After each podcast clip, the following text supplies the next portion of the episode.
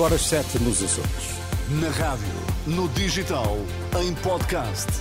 Música para sentir, informação para decidir.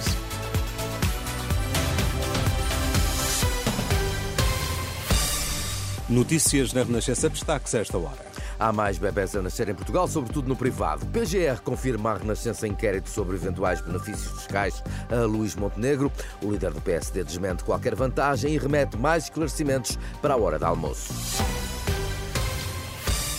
Líder do PSD convoca jornalistas para a conferência de imprensa à uma da tarde, perante a abertura de inquérito por parte da Procuradoria-Geral da República a eventuais benefícios fiscais atribuídos à casa de Luís Montenegro em Espinho. inquérito com base, sublinho, numa denúncia anónima. Os esclarecimentos mais detalhados de Montenegro estão reservados para o início da tarde, mas o líder social-democrata enviou já à Renascença uma nota escrita onde se lê que é eh, uma excelente oportunidade para encerrar de vez o assunto. Montenegro assegura eh, desde já que não teve qualquer tratamento especial em relação a outros eh, cidadãos. Mais de 200 centros de saúde vão estar hoje abertos para tentar aliviar a pressão nas urgências dos hospitais, medida anunciada por Manuel Pizarro, que se enquadra no plano estratégico para a resposta sazonal em saúde.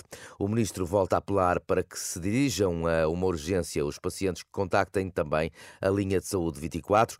Eh, este ano já nasceram, entretanto, em Portugal 79 mil bebés, mais 2.400 do que em 2022. As estatísticas revelam que a natalidade aumentou 2,3% no Serviço Nacional de Saúde, mas atenção, cresceu muito mais, mais do dobro, no privado do que no público. Informação apurada pela Renascença com base no teste do pezinho. É o espelho da natalidade em Portugal num ano marcado por repetidos constrangimentos nos serviços de obstetrícia e maternidades públicas, como eh, sublinha a Renascença Nuno Claude, da eh, Sociedade Portuguesa de Obstetrícia. Já se conhecia que havia muitas grávidas que estavam a deixar de ter bebês no Serviço Nacional de Saúde e estavam a pretender ter os, os partos eh, em regime privado porque se sentiam mais tranquilas, estavam menos sujeitas a esta, a esta vida de inesperada de maternidade está aberta ou está fechada e quem assiste a grávidas sabe que isto é uma realidade que elas reportam e que toleram mal.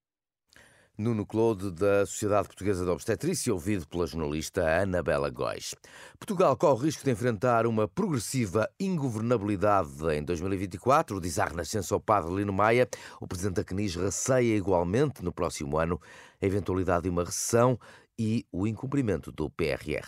Uma progressiva ingovernabilidade deste país, eu penso que corremos esse risco. Temo que haja uh, incumprimento do PRR e recessão depois, um entristecimento de posições que inviabilizam consensos nacionais para um sério combate à pobreza, à inclusão social, nomeadamente os sem-abrigo e à coesão territorial.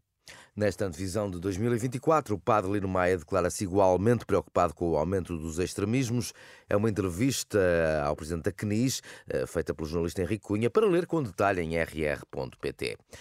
Foi preciso um grito de alerta da Comissária para as Comemorações, no próximo ano, dos 500 anos do nascimento de Camões, para que finalmente esteja constituído o Comissariado Consultivo que vai preparar o programa.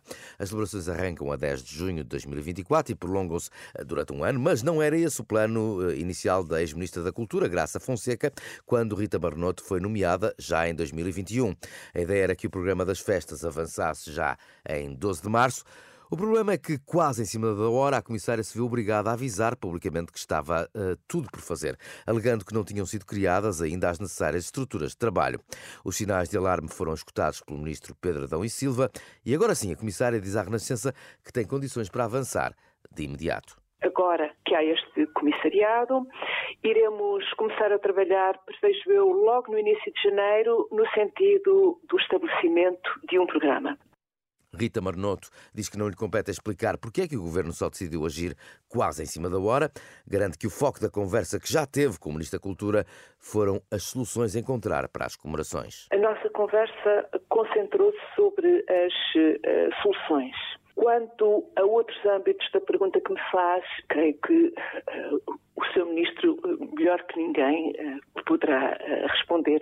Não, não, não quereria tomar a palavra Rita Marnoto evita tecer considerações sobre o atraso da decisão política, mas reconhece que é tradição em Portugal deixar tudo para a última. Nós, em Portugal, estamos um pouco familiarizados com essa forma de proceder.